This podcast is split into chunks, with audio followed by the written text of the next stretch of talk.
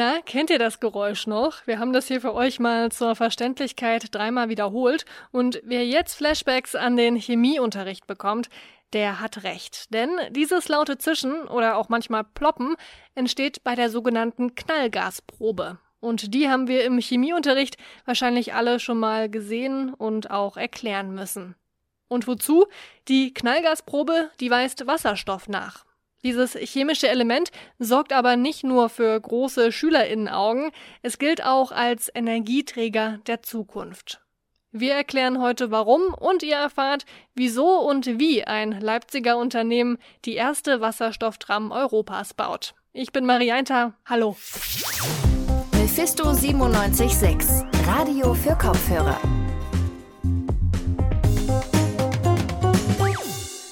Wasserstoff kennen wir aus dem Periodensystem. Da hat es das Symbol H und kommt im gesamten Universum vor. So viel weiß ich noch aus dem Chemieunterricht. Und auch als Energieträger ist es eigentlich nicht so richtig neu, denn seit einigen Jahren werden zum Beispiel schon Autos und Züge, die mit Wasserstoff betrieben werden, im Straßenverkehr eingesetzt. Jetzt hat aber ein Unternehmen aus Leipzig den Auftrag bekommen, die ersten Straßenbahnen zu bauen, die mit Wasserstoff betrieben werden. Heiter Blick GmbH heißt die Firma. Die produzieren sowieso schon Straßenbahn- und Stadtbahnfahrzeuge und werden jetzt durch ein Förderprogramm des Bundesverkehrsministeriums finanziert, um eben die neuen Bahnen zu bauen. Viktoria Rauchhaus aus unserer Redaktion hat sich ganz genau über das Projekt informiert. Hi Viktoria. Hey. Also von Autos, die mit Wasserstoff fahren, hat man ja schon gehört. Aber dass man jetzt auch Straßenbahnen damit betreiben kann, das wusste ich bislang noch nicht. Ist das denn die gleiche Technologie? Ja, also im Grunde schon. Wie bei einem Wasserstoffauto auch, muss man die Straßenbahnen eben mit Wasserstoff betanken und gemeinsam mit Sauerstoff aus der Luft entsteht dann der Strom, den die Straßenbahn braucht, um zu fahren. Tino Melde von der Heiterblick GmbH, der für dieses Projekt zuständig ist, hat mir das so erklärt. Die Brennstoffzelle funktioniert so, ähm, dass die als ein Eingangsprodukt braucht die Wasserstoff und als, als zweites Eingangsprodukt braucht sie halt Sauerstoff. Und ähm, dieser Wasserstoff muss bei dem Straßenbahnfahrzeug mitgeführt werden in Form von, von Tanks.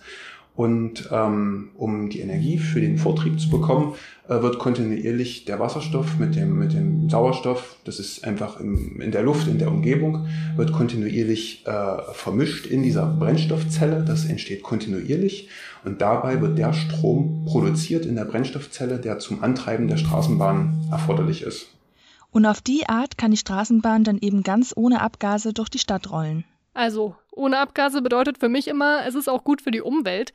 Aber normale Straßenbahnen, die fahren ja eigentlich auch mit Strom, oder? Und die produzieren ja von daher auch keine Abgase.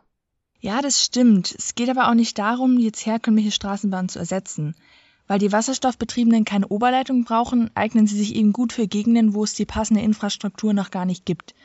Also für Städte wie Leipzig, wo es schon sehr gut ausgebaute Oberleitungen gibt, ist das Projekt jetzt vielleicht nicht so super interessant, aber es könnte auf jeden Fall helfen, Menschen am Stadtrand oder auf dem Land nachhaltiger anzubinden. Wenn die Betreiber ähm, ihre Straßenbahnnetze erweitern, gerade in den äußeren Bereich und dort Streckennetze von 10, 15 Kilometern Länge neu aufbauen, dann ähm, stehen sie vor der Frage, müssen sie dort bloß Gleise verlegen und haben ein Fahrzeug, was auch ohne eine Oberleitung fahren kann, oder müssen sie eben noch kostenintensive ähm, Oberleitungsinfrastruktur ähm, ähm bauen.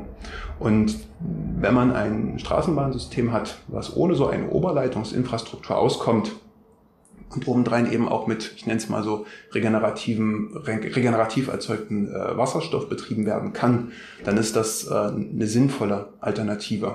Das klingt auf jeden Fall erstmal vielversprechend, aber wie fühlt sich das denn für mich als Passagierin an? Kriege ich mit, dass ich in einer Wasserstoffstraßenbahn sitze, anstelle von einer ganz normalen Straßenbahn?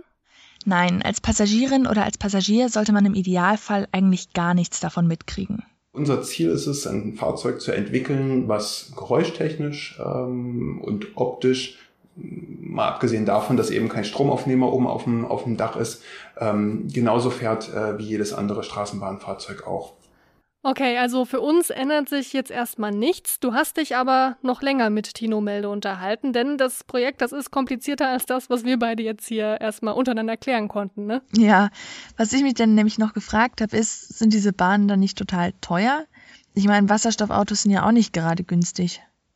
Also das muss man sagen, jetzt aktuell ist die Technologie, also wir sind ja wirklich im, im Prototypenbereich unterwegs. Es gibt außerhalb von Europa gibt's erste Prototypen, die fahren, aber hier in Deutschland gibt es eben, oder in Europa gibt es noch keine Prototypen, die so fahren.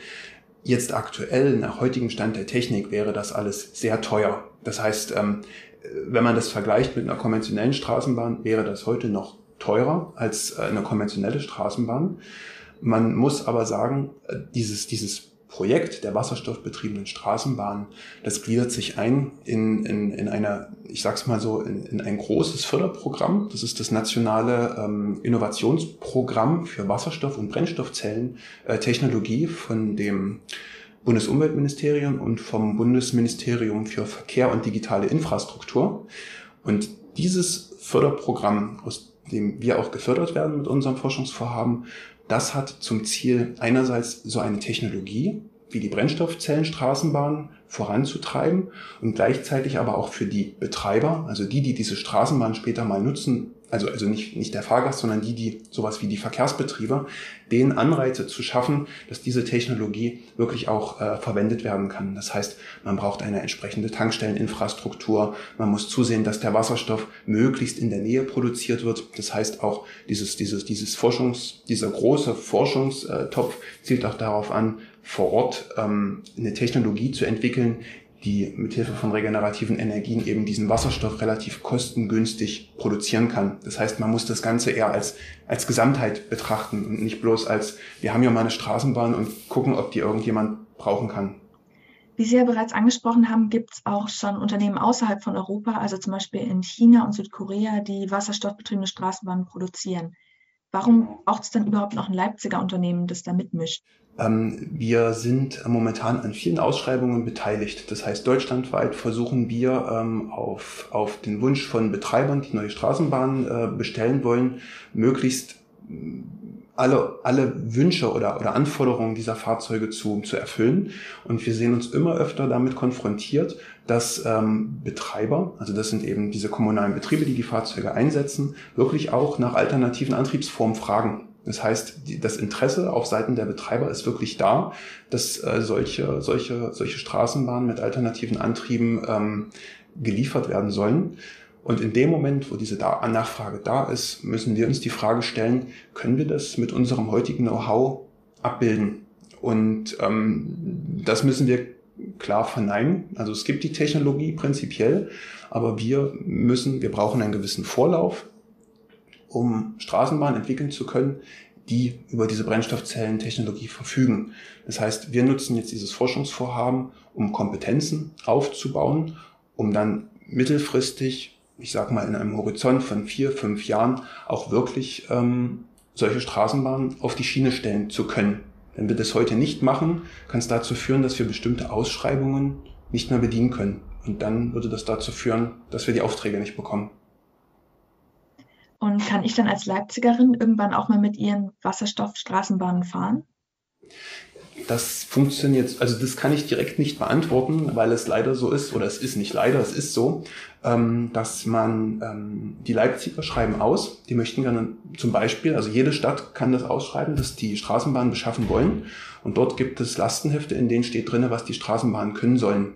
Und wenn dieser Verkehrsbetrieb ähm, ein Interesse daran hat, auch Antriebe mit zum Beispiel Wasserstoff, äh, äh also wasserstoffbetriebene Fahrzeuge zu beschaffen, dann müssen wir zusehen, dass wir diesem Wunsch entsprechen können. Wenn wir das nicht können, kann das dazu führen, dass wir nicht in der Lage sind, solche Ausschreibungen zu bedienen. Also wir bekommen dann unter Umständen solche Aufträge nicht. Und ähm, das kann eben dazu führen, dass, dass ähm, Unternehmen, die außerhalb von Europa liegen, solche Aufträge bekommen. Und in dem Moment muss man sich dann immer fragen, was können wir denn tun, um solche Aufträge bei uns lokal in Sachsen oder in, in Leipzig einfach zu platzieren, damit wir hier Arbeitsplätze ähm, generieren können. Das ist letztendlich die Frage, die, die sich da, die dahinter steckt. Und wann rechnen Sie damit, dass Ihre ersten wasserstoffbetriebenen Straßenbahnen auch wirklich auf Gleisen rollen könnten? Was das anbelangt, sind wir relativ optimistisch. Also äh, wir gehen davon aus, dass 2025 äh, die ersten Prototypen auf Schienen stehen können. Genau, meine letzte Frage wäre dann noch, woran forschen Sie denn als nächstes? Haben Sie schon Ideen, was man noch an Straßenbahnen optimieren könnte? Ist eine interessante Frage. Aber kann ich Ihnen jetzt so aus der Kalten keine, keine vollumfängliche Aufgabe oder Antwort geben, dass ich sage, das ist hier der nächste, das nächste Riesenthema, was einen großen äh, äh Impact irgendwo haben wird. Und damit sind wir durch für heute mit dieser Folge zum Thema Wasserstoff und der ersten Wasserstoffstraßenbahn Europas, die gerade hier in Leipzig gebaut wird.